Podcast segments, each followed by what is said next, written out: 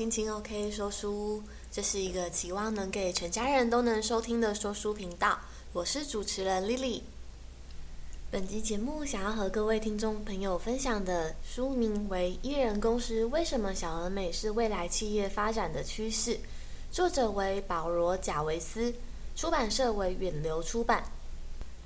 那先来谈一谈我为什么会选择这本书。一来是因为这本书啊，就是很多的网络频道啊，还有说书人都有推荐过。那再来就是我觉得最近我也开始思考这个议题，就是我有没有机会打造一个艺人公司、一个人的事业呢？那最近我开始去找工作去面试。那因为经济的关系，我必须就是要有一份稳定的经济收入。那但是我开始想着啊，就是我觉得。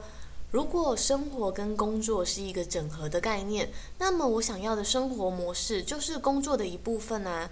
因此啊，我去面试、去上班，那或许只是一开始我实践我生活模式的初期方式而已。那么我真正想要做的工作是什么呢？那我就这样子问着自己。那我希望有一天我也可以打造一间一人的公司，创造一个一个人的事业。过去有个观念呢、啊，许多人会觉得说，企业不断的成长，不断的成长茁壮，变得越来越大，是件越来越好的事情。但是呢，作者提到了一个观点，有些时候呢，其实企业啊，并不是一直成长就是意味着成功。作者认为呢，建立一个一人公司，并且刻意维持这种小规模的形式，往往会比致力成为为大型企业来得更长久，获利更高，而且更有乐趣。那究竟什么是艺人公司呢？所谓的艺人公司呢，就是公司的策略目标呢，不在于追求不断的成长，而是刻意维持在小规模，专注在不增加人员的情况下，却增加收入。对艺人公司而言呢，问题永远是我可以怎么做让公司变得更好，而不是我该怎么做才可以让公司变得更大。因此，简单来说呢，建立一人公司就是希望可以透过公司将个人的价值观化为行动。那我觉得一人公司最吸引我的部分呢，就是你所做的每一件事情都跟你的个人价值观直接做连接，就是这样子。我觉得是一个很平衡的状态，因为你并不会是有进到一间公司工作，那可能主管、上司又或者是整间企业的价值观跟你的是未必是相合的，但是为了生活工作。就是为了五斗米而折腰，对，所以你还是得做，对。那我觉得有时候可能就会觉得，哎，好像跟自己的内心有一点冲突。就作者分享呢，艺人公司通常具有下列四个特征：第一个是韧性，也就是你能够随着情况随时做调整而转型；第二个是自主，自己掌握自己的核心工作技能，工作计划也由自己决定，也就是说你有充分的自主权。第三个为速度，也就是说不用去处理办公室的任何政治问题，你可以只专注在你的工作上。那你可以依着你的顾客或市场变化，迅速地做出调整。那最后一个，第四个，简单，你可以专注于自己擅长的面向，那不必向任何人证明你的投资是合理的。对，但是这一点可能也有一点点风险嘛，对，所以你必须在创造艺人事业之前呢，必须要审慎的评估你所进行的投资是否是值得的。那接下来呢，想要和各位听众朋友特别分享的重点呢，是如何创造一个艺人公司。那有三个重要的步骤，第一个是从小做起，艺人公司的创立呢，就是可以非常的迅速。那你只要找出就是你构想中最小的可行版本，那迅速的开始做执行，那在执行中不断的做反复的测试跟调整。那因为艺人公司呢，就是非常的小，所以嘞，就是少了。很官僚的体系，那因此你可以直接跟你的顾客进行第一线的互动，那能够很直接的倾听顾客的想法，那甚至呢在思考怎么样的方式可以跟顾客产生最直接的共鸣，那这样的方式呢，其实也是等于说，诶，你抛开了公司迅速的成长就是等于成功的这个迷思。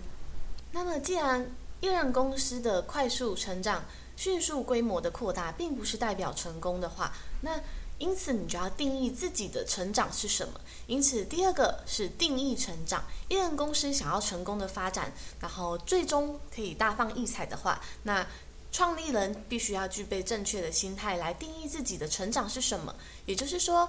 发展一个你内心真正认同的使命。接下来第三个是持续学习。成功并非是单一的启动事件，而是不断的重复持续的过程。那作者提到，历史上啊，每一间成功的公司其实都是经过不断的修正路线、调整转型，那反复的修正，直到他们获得卓越的成果为止。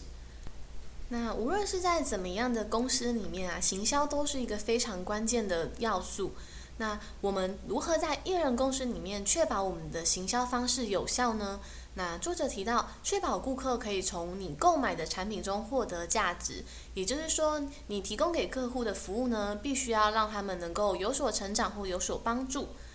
因此，他说，你的客户关系要从我能卖你什么这个问题进展到我究竟要如何帮助你呢？那透过这样的想法，你要跟顾客建立长久、长期的互利关系。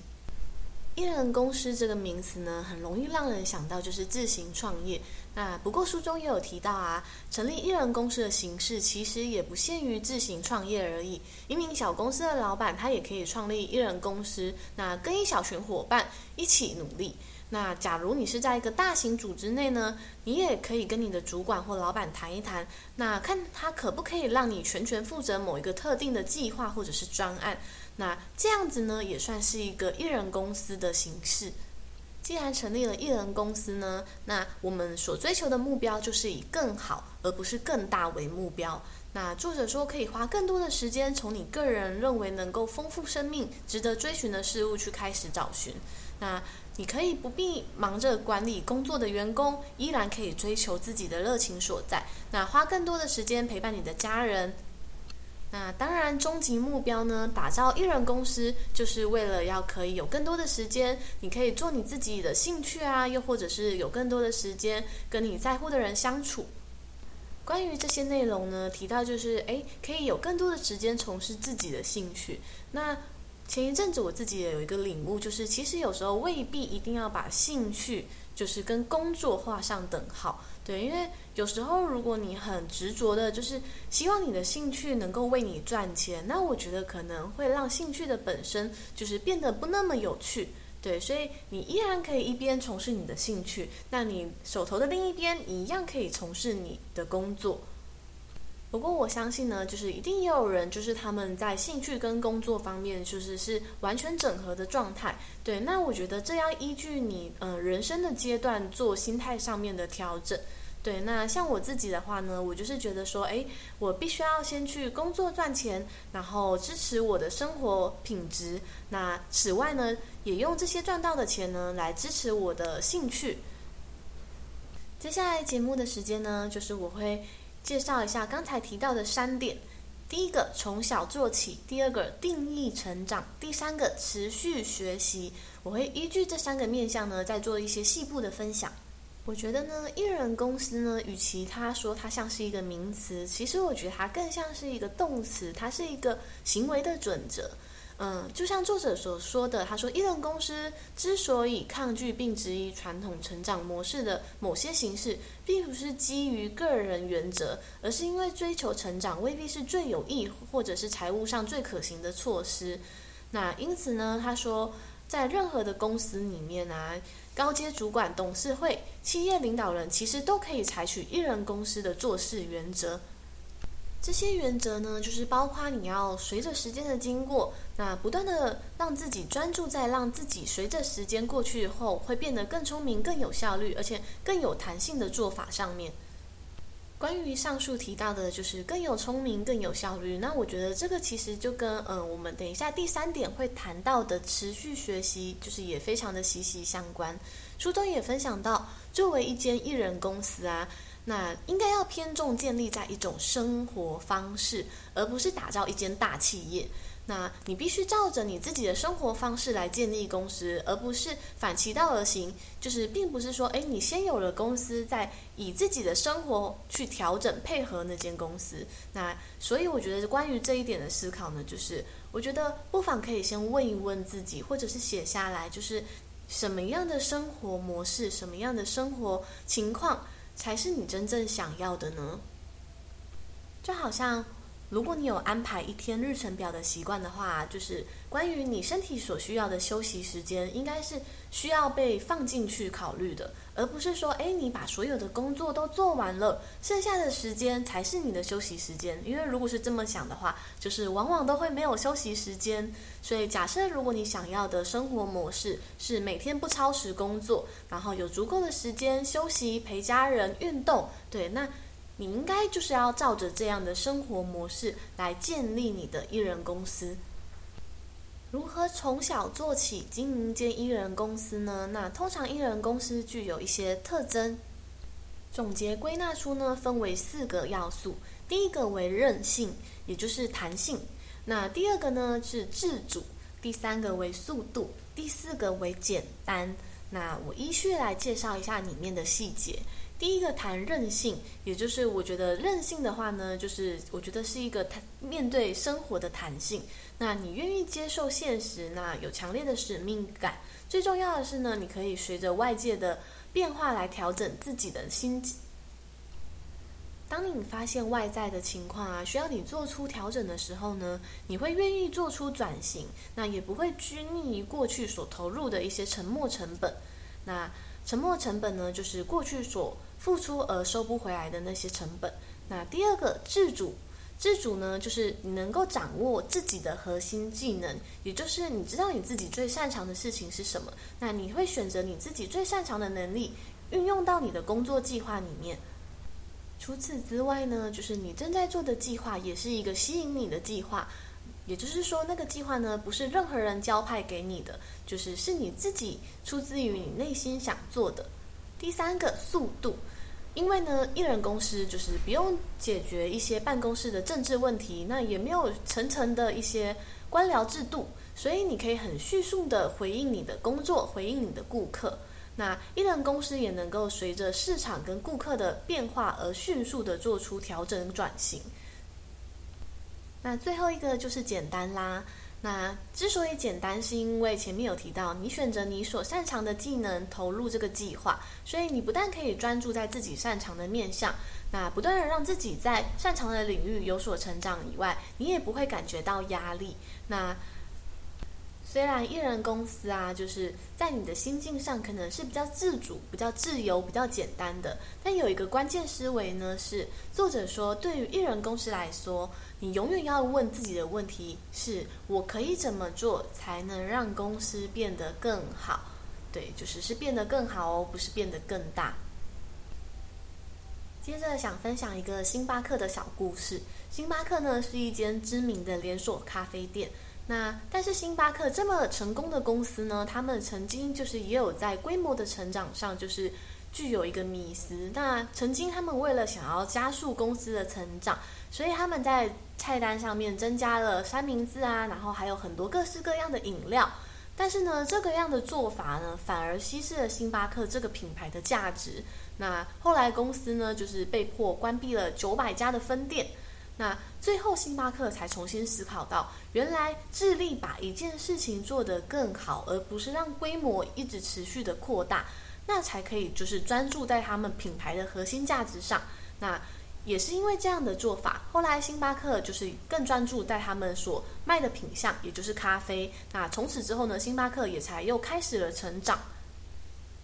伊人公司的规模虽然小，但是并不代表它的影响力是小的哦。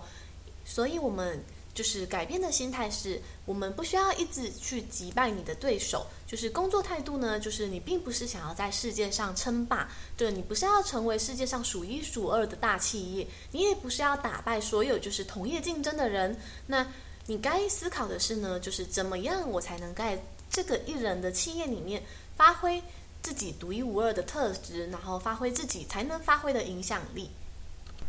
在过去一些大型企业或者是组织里面，一般人会对于成功的领导者具有刻板印象，就是认为说，诶，那些成功的领导者必须要是个性比较外向，他们擅长与人交际，那他们可能有时候作风会比较强势。但是在艺人企业里面呢，你就不用担心这个。假设你是比较安静、比较内向的人，你也可以好好的创立你自己的艺人公司。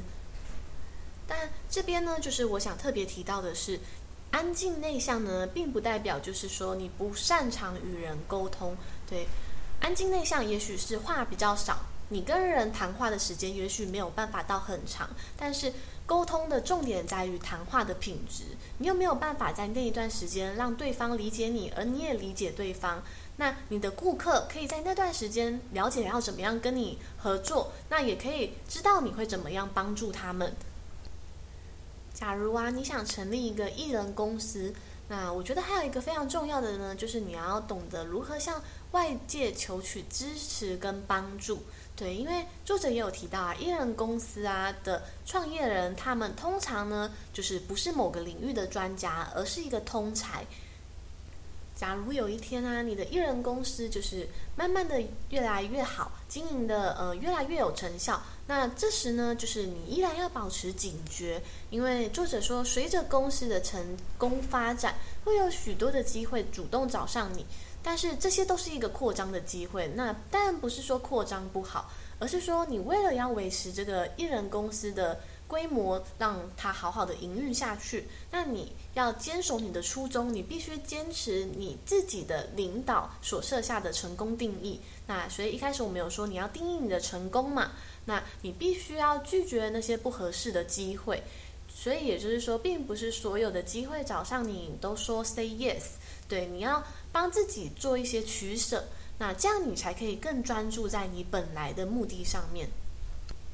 我觉得呢，艺人公司呢，就是读者作者的一些言论，之所以会觉得非常的嗯、受到共鸣呢，是因为我觉得他这样的嗯、呃、一个生活模式，就是这样的一个艺人公司呢，其实是按着每个人不同的个体特性，就是他尊重每个人个体的不一样，对，不管你是内向的还是外向的，你都适合经营艺人公司。那。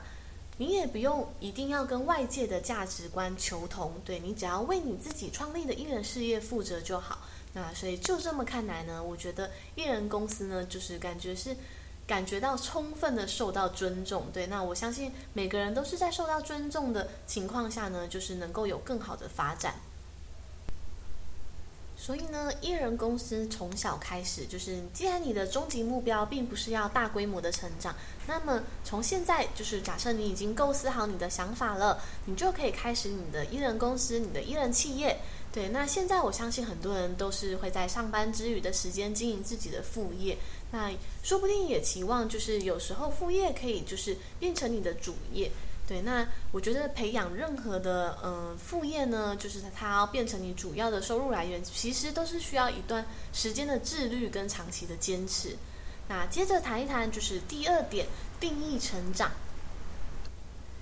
艺人公司呢，其实我觉得它更像是一个在讲我们面对我们自己的核心价值观的一种心态。那作者也提到，就是当我们成立了艺人公司，其实我觉得应该是说，你把你很想专注的领域，就是你企图把那样的价值观发扬光大，然后或者是影响到别人，那这个时候呢，就是你才成立了你的艺人公司，以一间公司的想法，好好的做着你这件事情，对，就是好像把那件事情很认真的看待，当成你在上班一样。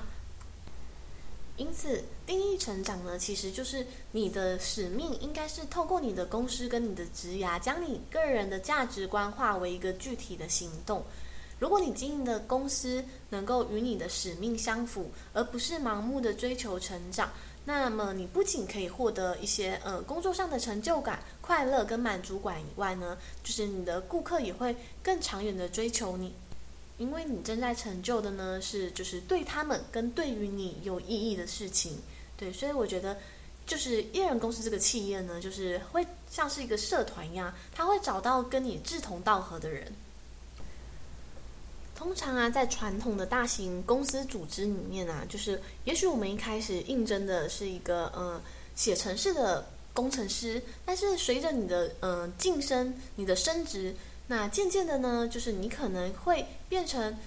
你从事的事情并不是你热爱的工作，就好像你一开始是会因为很喜欢写 coding，那你去应征的就是城市设计师，但是后来嘞，因为你表现很好，所以你就升职了。但是升职之后呢，你可能是在做着一些管理的工作，你未必有时间就是在写那些城市。对，那但是如果在艺人公司里面呢，就是你可以守住你原本想喜欢的，你可以避免这种你不爱的状况发展。那如果在企业里面呢，就是其实我觉得还是有机会，就是守住你原本喜欢、热爱的那个领域的，对。但是我觉得，就是你要勇敢的去跟你的主管表达，对。假设你很喜欢写程式，你就要跟他说，就是你很喜欢写程式，你希望可以把你的呃长才运用在这个领域上面，对。但是我觉得可能。一个人他必须要理清的，真的是他自己的内心状态。因为有些人可能就是随着升迁，他会有更多的薪水，又或者是他会觉得自己在公司的呃权力地位提升了。对，那我觉得这个东西是真的还蛮需要，就是每个人的状况不同，需要有不同的思考跟取舍。那依据就是本书的思维呢，艺人公司就是，也许你在面临这个取舍上的时候，你不会觉得那么痛苦，对，因为前面我们有提到，艺人公司它具有足够的自主性嘛，对，所以即便呢你的规模不扩大，即便你不升迁，你依然可以就是依着你喜欢的方式，就是获得你想要的成功目标，对，那当然这个成功目标就要看你就是。你跟什么连接嘛？所以我们现在正在讲定义成长，就是你的成长呢，是能够就是赚更多的钱，还是能够帮助别人？如果你有想法呢，就是想要成立一个艺人公司，或者是在公司里面呢，就是以一个艺人公司的原则做事方法去经营自己的专案呢，就是有几个问题呢，是作者引领出来，就是我们可以深入思考的。你可以问问自己。如果我创立了艺人公司，我的使命是什么？我是只想要赚钱，还是想要有不一样的作为？那再来是，你也可以问问自己，我是否已经具备市场的需求跟能力？那我有哪一些方面呢，可以运用这些技能？那我是不是可以先找到最简单的方式来测试市场对我技能是否有所需求？那我可不可以利用我现在的技能从事兼职的工作？那不用一开始就放弃或者是投入所有的一切。那假设都想好了，那我已经决定要成立一间艺人公司。那是不是已经有一些现有的顾客可以跟随我，让我有生意可做？那最后呢，是我是否有足够的自制力来管理自己的工作日？那能够专注在眼前的任务，创造出更多的价值？对，所以我觉得成立艺人公司啊，就是自制力，也就是自律，真的非常的重要。对，因为当你有一天就是都是你能够自由安排的时候呢，就是那究竟是自由还是放纵？对，我觉得这需要自己呃去思考跟调整，取得一个平衡。那接下来呢，就是想有点害羞，但是又想要跟听众朋友分享的是，就是关于我自己也想要回答这一些问题。对，那第一个是，假如我创立了呃自己的公司，我的使命是什么？那我是只想赚钱，还是想要做一些其他的什么呢？那我希望呢，就是假设我的艺人公司成立了，那它当然呢是能够让我可以养活我自己，这是基本的。那再来呢，就是我希望呢，就是我的工作不仅可以帮助自己成长，那也可以带给别人成长。那此外，就是还是希望。有点贪心的是，希望他们透过呃我的工作，他们可以感觉到幸福感跟温暖。对，虽然就是有点抽象，但是我目前想到的做法呢，是我觉得有时候啊。不管是声音还是文字的陪伴，其实有时候都可以带给一个人力量。对，那像我固定其实有在听一个冥想的节目，对，那节目主持人的声音一出来呢，就是不知道为什么我就会感到一股很安定的力量。对，那再就是我评估自己是否具有市场的需求技能。那我认为呢，自己就是在写作方面应该是具备，就是还算不错的能力。那再来呢，就是我觉得我的口条应该也还算可以。对，虽然有时候咬字发音好像不是很标准。对，那谢谢你们的包容。那再来就是哪些地方可以运用这项技能呢？对，那我觉得不管是现在啊，就是正在经营的说书频道，还是我也开始把这些说书的内容整理成阅读心得放在网络上。那我希望用这些方式，来测试，就是我过去呃的读者是否他们会就是接受我这样的呃一个写作上的转型，又或者是说我也许可以把这些东西呢，就是当成我的一个一人公司，我的副业在经营。那这样子呢，就是我一样可以就是去上班，那我可以利用上班之余的时间做这件事情。所以我一开始就不用就是全部投入，对，那也不用过于害怕，就是诶，假设如果我没有借由就是这样的方式赚到钱，我会很焦虑嘛？对，我觉得。反而走得长久才是，就是真正能够持续下去，看到自己想要的。那最后反省也问问自己的是，我是否有足够的自制力来管理自己的工作日？那关于这点呢，就是我觉得是我很需要学习，但也还在努力的。对，但是我觉得，其实当你找到一件挺热情想要去做的事情的时候啊，就是。自然，其他的诱惑就比较没有那么吸引你了。就好像我哥哥曾经就是有和我聊天，他问我说：“诶，为什么感觉你好像都能够很有纪律的在做着你想要做的事情？”我就说：“我也喜欢看电视啊，可是就是对我来说，就是嗯、也许看书，然后把我的心得录起来分享给别人，就是这件事情对我来讲也很享受。”对，所以其实当我白天有时间的时候呢，因为我现在还没有去工作，对，其实我还蛮少，就是会整天都在看电视。对，我可能会花比较多的时间在整理我的阅读心得，或者是在看书上面。所以我觉得呢，就是。与其说是你强制的要求自己，就是借由意志力去控制自己，我觉得倒不如说这是一项，就是你要找到你喜欢的习惯，那调整你喜欢的做事方式，让自己有办法一直持续做下去。那当然这么说也不代表就是，呃，我已经做得很好了。对，那我觉得就是。还是需要就是有学习跟成长的地方，那希望也可以在节目的分享中呢，就是跟各位一起成长。那既然作者提到一人公司的关键思维啊，就是一人公司必须要具有个性。那我觉得这其实就好像你可以问自己一个问题，就是我究竟想要成为一个怎么样的人呢？那刚才有提到，就是说我不用很焦虑，说假设。呃，我现在正在做的事情没有赚到钱怎么办？对，因为我还可能还是有一个主要的工作在支撑我，那我就可以更深刻的连接我的呃终极目标。就是我觉得除了要养活我自己以外，那我其实更希望的是说，诶，我可以帮助自己成长，那也可以帮助他人成长之余，还希望带给别人温暖的力量嘛。那我觉得这就好像我希望我自己是一个带给别人温暖跟幸福感的人，对。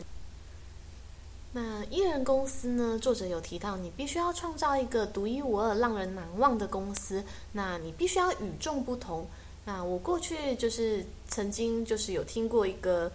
说书频道的主持人呢，就是他分享说，诶，一个说书频道就是大概要怎么样经营？那他提到就是他觉得你应该要专注在你说书的领域，对，那你不可以讨好就是所有的观众群。那其实自从我听完之后呢，就是我一直在思考这个问题。对，因为其实我一开始就是想说，诶，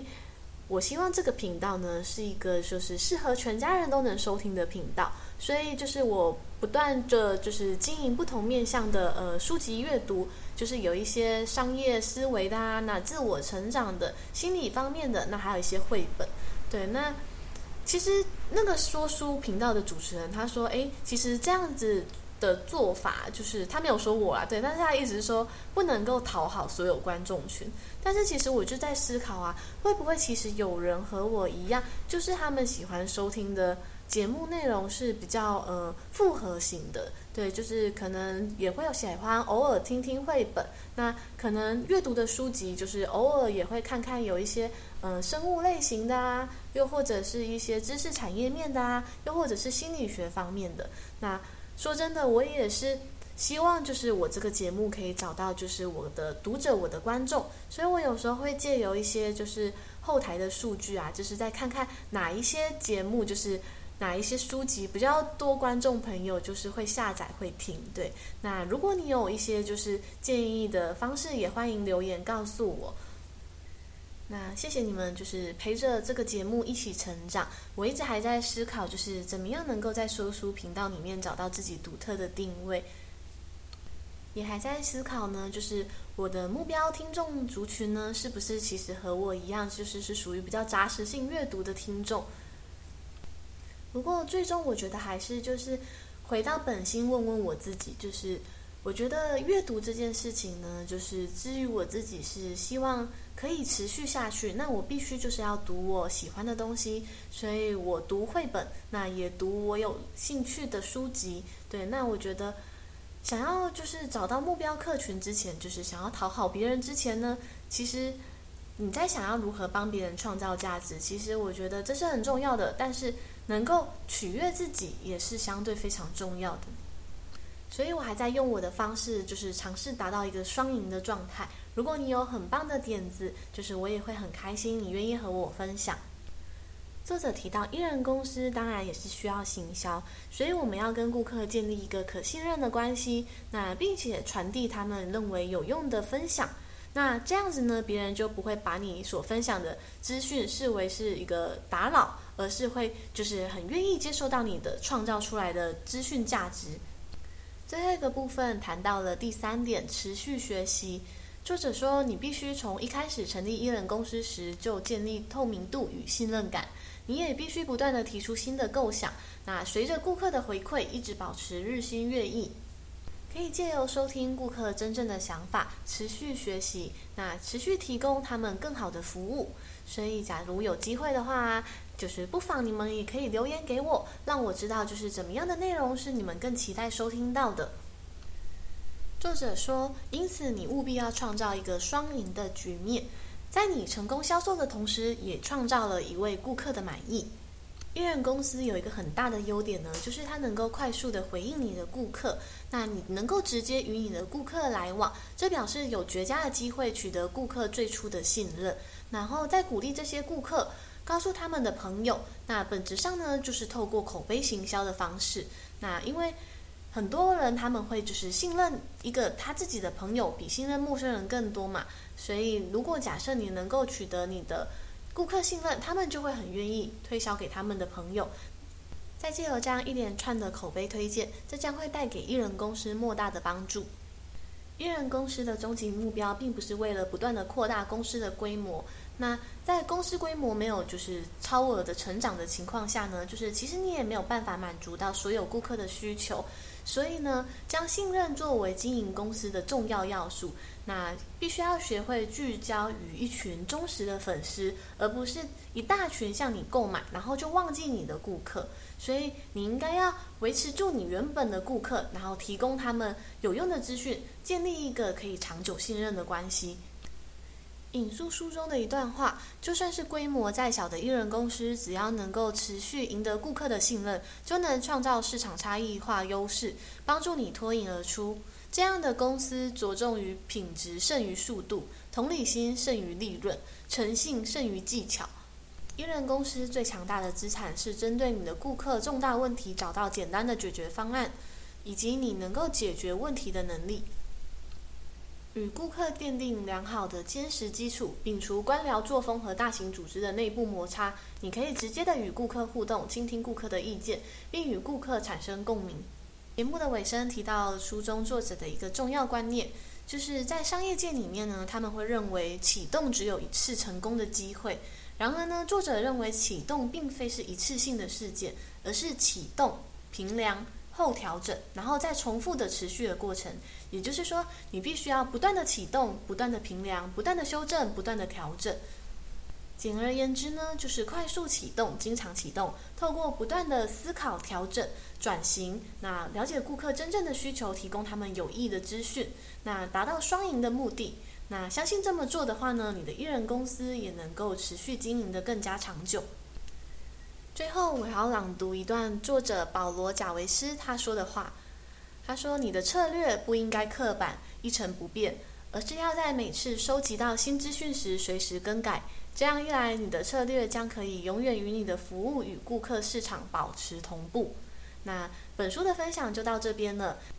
感谢你收听我的节目。如果你喜欢我的频道，请追踪并分享给亲朋好友，也期待您能留言和我聊聊。我们下回阅读时光见喽，拜拜。